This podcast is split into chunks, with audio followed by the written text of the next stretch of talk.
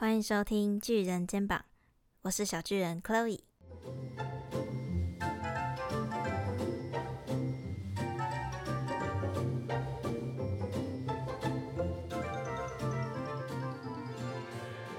上上个礼拜我去参加了台湾昆虫学会的年会，那年会是什么呢？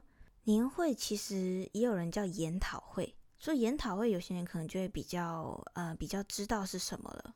那科学性的研讨会呢，去那边有几个目的哦。第一个当然是认识朋友，在同领域一起做研究的朋友，或者是以后有可能一起合作的对象。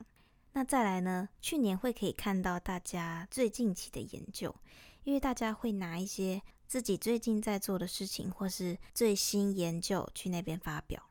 那再来，如果你是一个研究者，当你在跟同领域的人交流的时候，你能够跟他们激发激激发是什么？激发出来的能量是远比跟一个陌生人，或是跟不相干领域的人。所讨论的时候的能量是高很多的，因为你们同样都在这个领域打滚吧。这么说，你们可能看到的面向是不一样的。那你们可以做相辅相成的论述，或者是能够做一些技术或者是观念上面的交流。我觉得这个对于科学研究来说是非常重要的一个东西。所以，之所以为什么每年都有这么多、这么多的年会的研讨会在办，其实。对于一个学者来说，是一个很重要的第一个交际场合，第二个是他们去 refresh 他们的想法的一个地方。那再跟大家说一个，像我们要去参加国外的年会啊，他们的那个年会的的报名费用是很高的，相对于台湾的年会可能只要不到一千块。我今年本来要去芬兰参加世界昆虫大会，但是因为疫情的关系，所以延后到明明年才会办。那个时候我缴交的报名费用，我是早早鸟优惠哦，早鸟的优惠我好像就交了一万出头块哦，真的很贵，又遑论说你要飞去那边，然后还要住宿，还要机票等等的。今年的台湾昆虫学会办在台北的科教馆，那科教馆也有跟这个台湾昆虫学会做一个合作，办了一个仿生的特展。那仿生呢？仿是模仿的仿。生是生物的生。由于我们这次大会的主题是仿生嘛，所以大会邀请了一些在仿生领域具有杰出研究的学者来跟我们分享仿生的研究啊，或者是仿生的这个应用在哪里。那其实对于大部分的与会者来说啊，仿生这个领域是相对陌生的。即便昆虫是很多仿生领域专家他们拿来做研究的对象，但对我们来说，那个是另外一个世界。而我在听这些演讲的时候，我觉得非常的有趣。即便我没有办法完全的理解或是投入他们演讲里面的内容，但我认为那个感觉就很像我看到了月亮的另外一面，就是我常年看到的月亮都是这一面，但是。事实上，它是有另外一面，或者是另外一个方向的。那当我看到月球的另外一面的时候，我反而可以更了解月球的形状。这也是为什么我想要在这集跟大家分享仿生这个议题。好，那我们就进入正题。其实仿生啊，我们把仿生拆开，仿生就是模仿跟生物的意思。仿生的英文是 biomimicry，这个领域呢，它的大概的路径是这样子哈。首先呢，我们会去先研究一个生物的奥妙哦，为什么壁虎可以在墙壁上爬？为什么？为什么？为什么？为什么鸟可以飞那么高，飞那么远？为什么候鸟可以飞这么久？等等之类的议题，我们透过去研究这些议题，然后设法模仿生物的一些特性。最后呢，能够在我们人类的应用科学上面得到一些启发。而仿生包含的范围有多广呢？其实就是上天下地啦。只要我们研究的出来，任何生物都值得我们研究并学习，然后应用。从生物本身到它生活的生态系，到整个地球的运作方式，都值得我们人类借鉴。不知道大家有没有跟我一样的感觉哈？就是人类真的就靠这颗大脑而已。人类的优势就是这颗会思考、会学习、会记忆、会创造的大脑，其他都还好。不过其实就是这样，每种生物都有它的优势，都有它存在这个世界上独一无二的定位，就像每个人都有每个人的优势一样。那今天与其我跟大家说什么是仿生，我想直接跟大家聊聊仿生的例子。大家会比较有感觉。首先要跟大家分享的是仿生界的明星蜘蛛。讲到蜘蛛，一定会联想到的是蜘蛛丝。蜘蛛丝特别就特别在它既强又韧，所以广泛被拿来当做仿生应用的素材。大家要知道哦，在工业里面呢，越强的材质，它的特性呢就不会这么有韧性。那越有韧性的材质，它的强度相对来说就会比较低。那拉回来讲蜘蛛丝，一般我们常见织那种圆圆网子的蜘蛛啊，他们在那一张网子上面下的功夫，其实远比我们想象的多很多。首先，那张网子它就不是只有一种丝线所组成的，在蜘蛛腹部的地方呢，它分布了很多丝线的线体。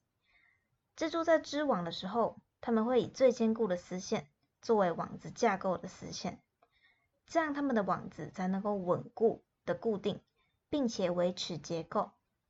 再来，网子的功用是什么？就是捕捉猎物嘛。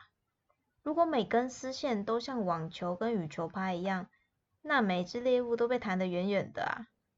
所以，蜘蛛另外会分泌一种用来捕捉猎物的丝线。这种丝线的特性就是变形能力很好。当有一只蝴蝶不小心撞进网子，它不会被弹开，反而会陷进网子里。当然，除了陷进去还不够，蜘蛛还会安排另一种有粘性的丝线在网子上，让猎物更难从网子中逃脱。蜘蛛丝的结构，它是由两种结构组成的，一种是有结晶的结构，一种是没有结晶的结构。一个提供强度，一个提供弹性。透过调整这两个结构的比例，蜘蛛就可以产出不同强韧度的蜘蛛丝。另外，跟大家介绍，是由我们台湾科学研究团队研究出来的跳蛛丝线的用途。大家应该多多少少在家里都会看到那种黑黑的或是咖啡色，然后小小只跳来跳去的跳蛛吧？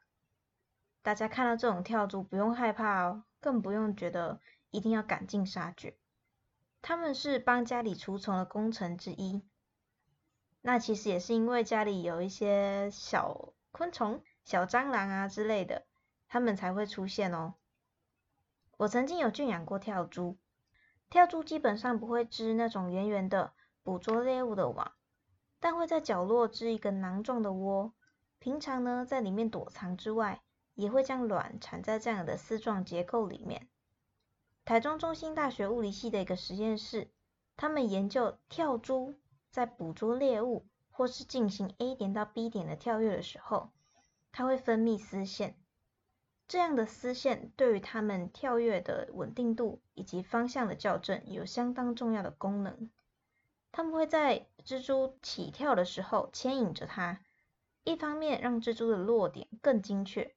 一方面也解决了落地之后失去重心的问题。这边插一个题外话，不知道你们知不知道一个短片卡通，它的主角就是跳蛛。那只跳蛛不管是画风还是配音都很可爱。系列的名称叫做 Lucas the Spider，L U C A S the S P I D E R。对了，跟大家宣导一个。大家可能都知道，但都不在意的知识，就是蜘蛛它不是昆虫哦。蜘蛛跟昆虫一样是节肢动物们，但属于蛛形纲，而不是昆虫纲。所以蜘蛛跟昆虫是不太能拿来类比的哦。人们积极想应用像蜘蛛丝一样强韧的材质，除了模拟蜘蛛丝的分子结构排列之外，也有人研究将蚕宝宝透过基因改造。使它可以稳定且大量的制造蜘蛛丝。这些需要的是什么？就是对蜘蛛丝的研究。所以仿生研究其实就是这么一回事啊。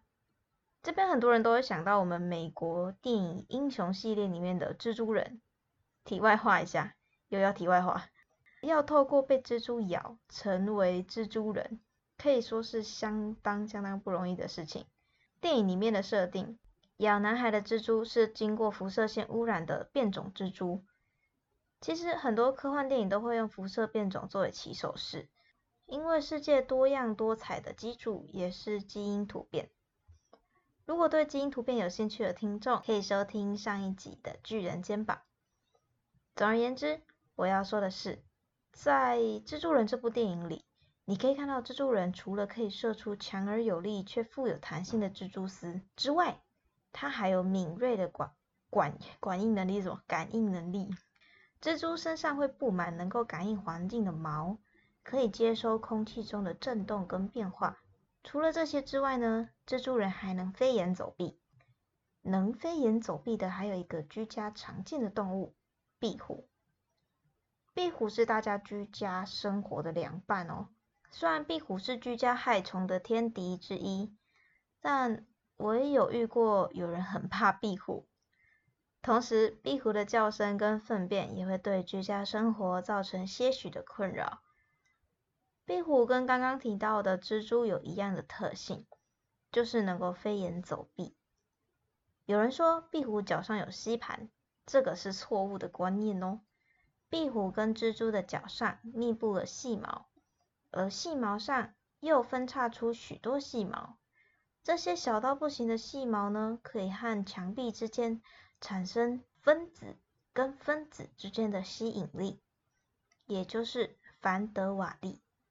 高中的物理课应该有教，虽然我高中的物理是自然课里面最差的。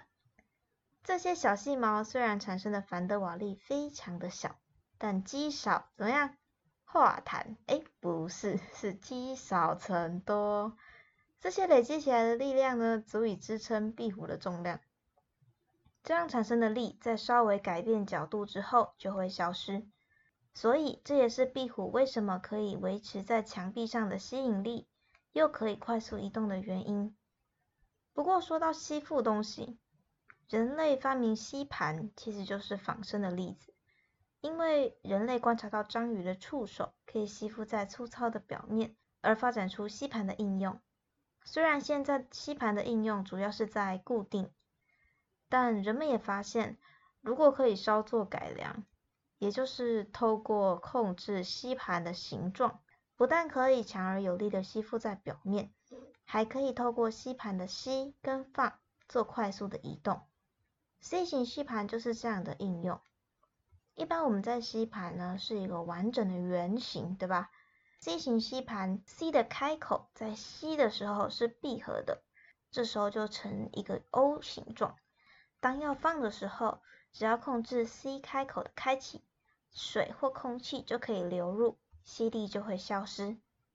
现在也有尝试应用在水底探勘，在水底会有洋流等等的阻力，吸盘的应用可以让探勘艇除了吸附海床之外，还可以前进。不过观察我们家用的吸盘，只能吸附在平滑的表面。如果表面粗糙不平，吸盘里面就很难保持真空的状态。那生物上是怎么解决这个问题的呢？这就要看看稳稳在水中吸附的吸盘鱼是怎么吸附在粗糙的水底的。你们可以想象哈，吸盘的边缘它长的是多层的毛状，这样呢，外面的空气或是水流就很难进入吸盘的内部。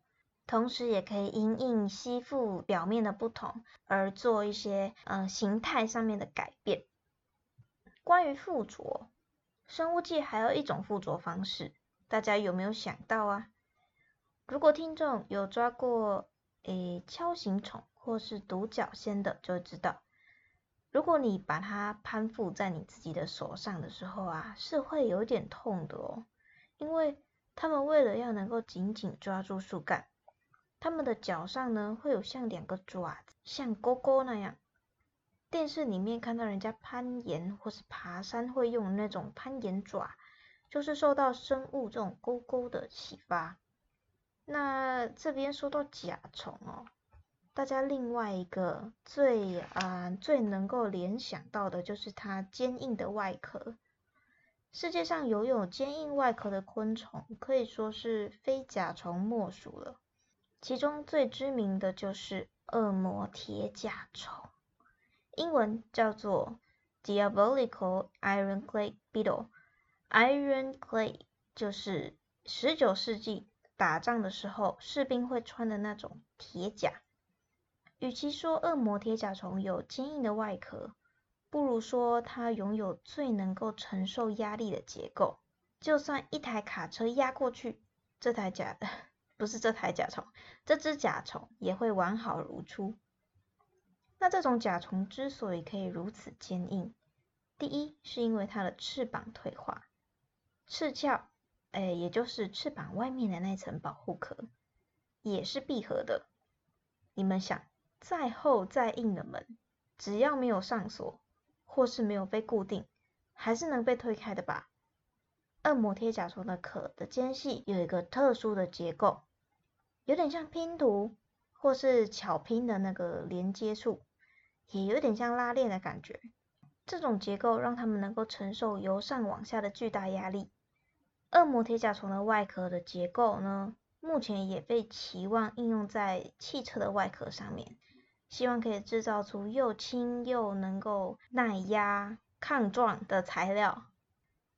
在我前一天才刚写好恶魔铁甲虫的稿，今天我就看到 Sky the Ball 这个 podcast 节目的前辈，也在他们的社区网站上分享了恶魔铁甲虫的最新研究，其中有详细介绍这项研究。有兴趣的朋友可以去看看哦。Sky the wall，S K Y in the，哎，我刚说什么？是 Sky in the wall，对不起对不起，Sky in the wall。好，台湾其实也有类似的坚硬甲虫哦，但外观可爱许多。住在台湾的大家，不知道有没有去蓝屿玩过？蓝屿有一种特有种的昆虫，叫做球背象鼻虫。球背象鼻虫有一个很像被亚克力颜料画上去的花色，相当漂亮。你们可以上网搜寻球背象鼻虫。球是羽球、篮球、棒球的球，背部的背，象鼻就是大象鼻子那个象鼻。据说当地的原住民会以能够用手指压爆这种球背象鼻虫，作为男性展现力气、身强体壮的象征。用来获得女性的青睐而得到幸福，所以呢，当地人又称为幸福虫。蓝羽的球背象鼻虫和刚刚介绍的恶魔铁甲虫一样，它的翅膀是退化的，翅鞘是闭合的。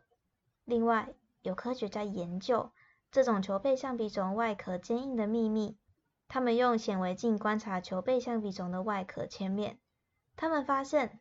它们的外壳结构啊，它并不是单一方向排列的哦。大家应该有玩过一种很普遍的桌上游戏——抽抽乐吧？抽抽乐，简单来说就是把很多大小一样的木条叠得像一座塔一样。叠的方式呢是三根为一层，第一层排完之后转九十度再排第二层，以此类推。比起都以同一方向排列木条，这样的排列方式可以让塔更坚固。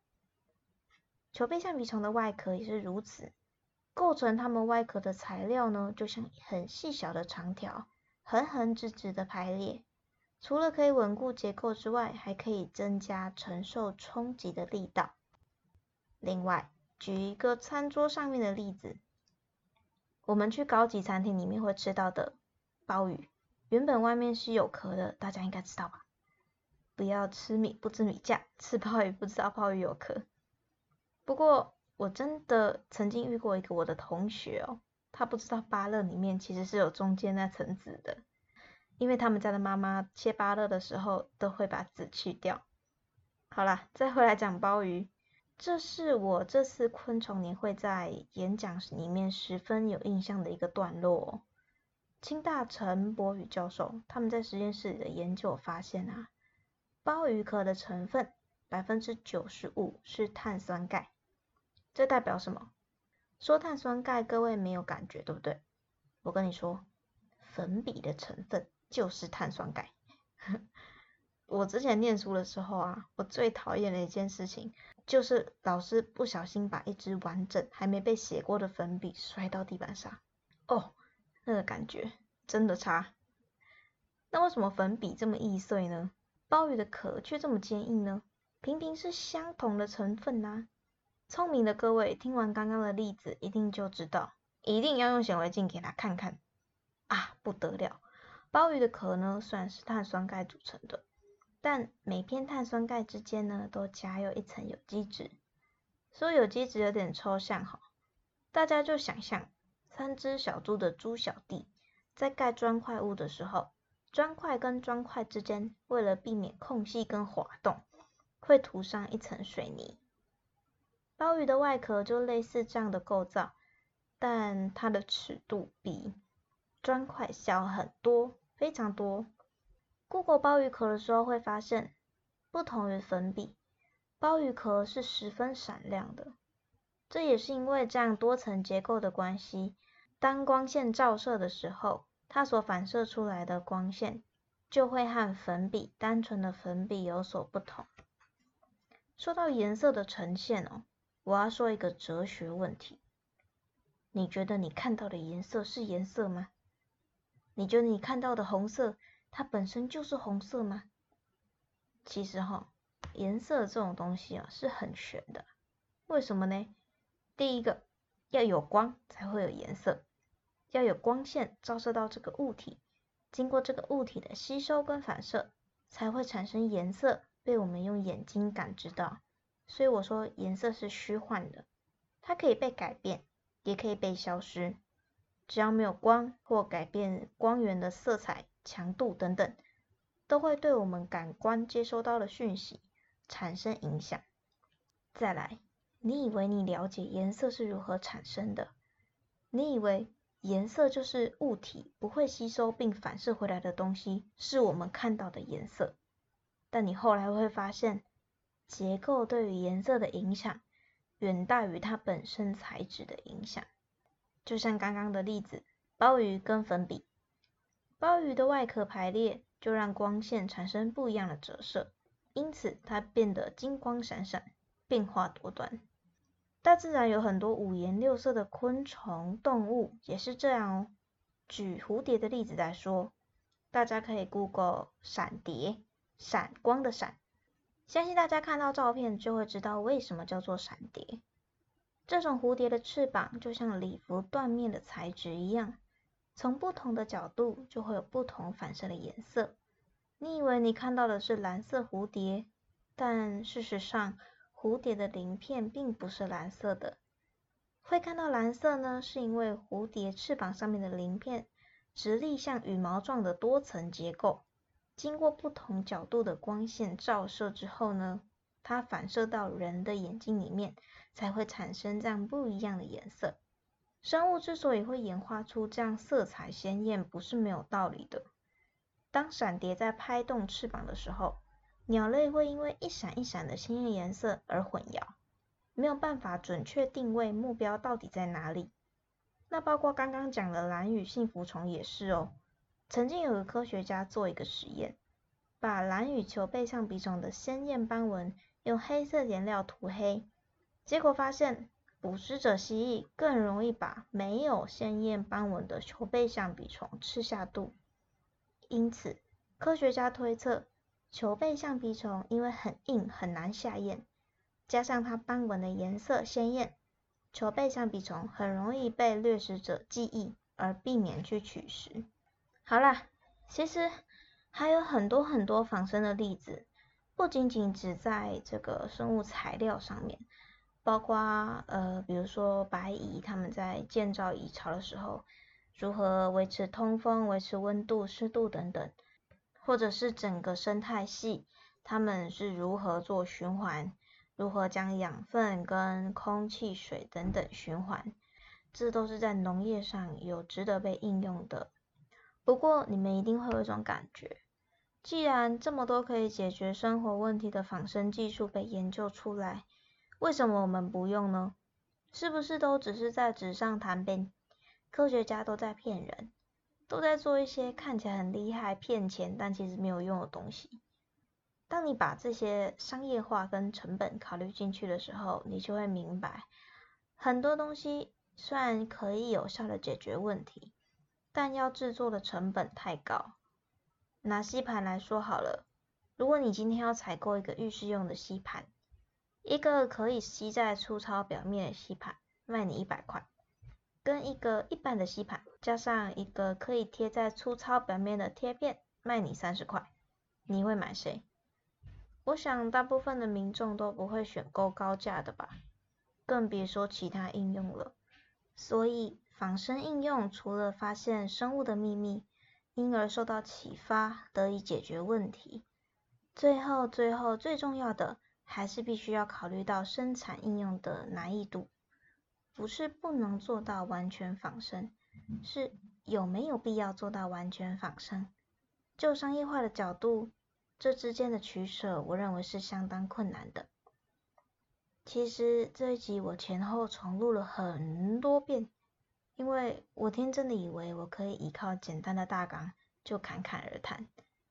我想要试试看能不能在不打逐字稿的情况下完成一集的录制，结果录出来就是疯狂的嗯、诶、啊等等很多空白。不然就是结巴口疾。于是呢，我就向我的弱势低头，乖乖的写稿，乖乖的录音。加上前阵子工作爆炸，事隔多日才产出珍贵的 EP Two 啊，所以这集就差不多到这边喽。那我们下次见，拜拜。